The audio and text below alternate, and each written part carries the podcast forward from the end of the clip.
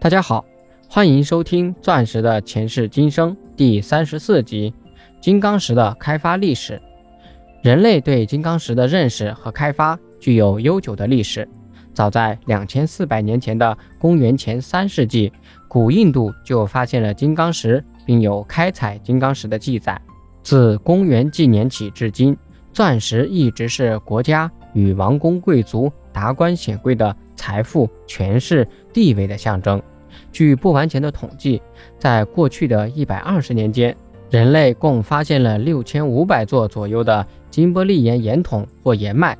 但是仅有百分之一具有开采的经济价值，而其中含宝石级金刚石的金伯利岩为百分之零点三，而含有蓝色或粉色的宝石级金刚石的金伯利岩仅为百分之零点一。在冲积河滩中。发现有蓝色或粉色，或除了常见的浅黄色的宝石级金刚石，乃是一个地区的特大喜讯。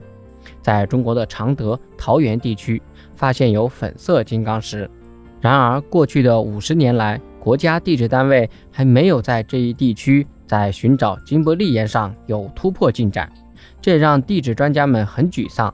寻找含金刚石的金伯利岩也被列为高风险职业。即投入产出比微小的很，为什么这么难找？首先，金伯利岩的产出环境限制致使其分布少，稳定的古老地台有达到地幔的深大断裂。第二，金伯利岩火山岩的形成都超过了一亿年前，不仅仅被风化的时间长，而且所含物质在地表极易被风化，所以金伯利火山的地表遗迹几乎很少。世界金刚石矿产资源不丰富。一九九六年，世界探明金刚石储量仅十九亿吨，远不能满足宝石与工业消费的需要。二十世纪六十年代以来，人工合成金刚石技术兴起，至九十年代日臻完善，人造金刚石几乎已完全取代工业用天然的金刚石，其用量占世界工业用金刚石消费的百分之九十以上。金刚石主要生产国为澳大利亚、俄罗斯、南非、博茨瓦纳和扎伊尔等。世界钻石的经销主要由迪比尔斯中央销售组织控制。中国发现金刚石约在两百到三百年前，在明清朝之际，湖南省农民在河沙中淘到过金刚石。金刚石的地质勘察工作始于二十世纪五十年代，迄今。在中国发现的重量大于九十克拉的著名金刚石有六颗，如重约一百五十八克拉的长陵钻石。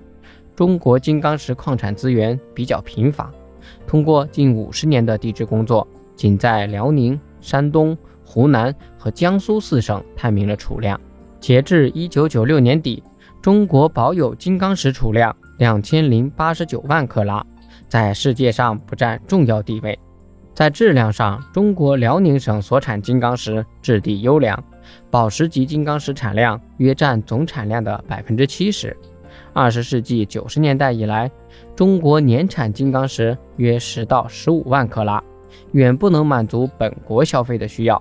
国家所需工业用金刚石百分之九十九以上依赖国产人造金刚石。一九九七年。中国人造金刚石产量达到了四点四亿克拉。根据英国《每日镜报》二零一二年九月十七日报道，俄罗斯克林姆林宫宣称，西伯利亚地区发现的一处小行星碰撞形成的弹坑中，蕴藏丰富的钻石资源，存储量之大，可持续开发长达三千年。这个弹坑名为剥皮盖坑，直径约合一百公里。里面蕴藏的钻石达数亿万克拉，超过全世界现有的钻石储量。据介绍，剥皮盖坑之所以这么多年来一直没有得到开发，是因为苏联时代人们把更多的精力耗费在了打造人造宝石上。钻石专家指出，这些钻石储量之大让人震惊，对它们的开发会对钻石市场带来什么样的影响，目前尚不清楚。本集播讲完毕，感谢您的收听。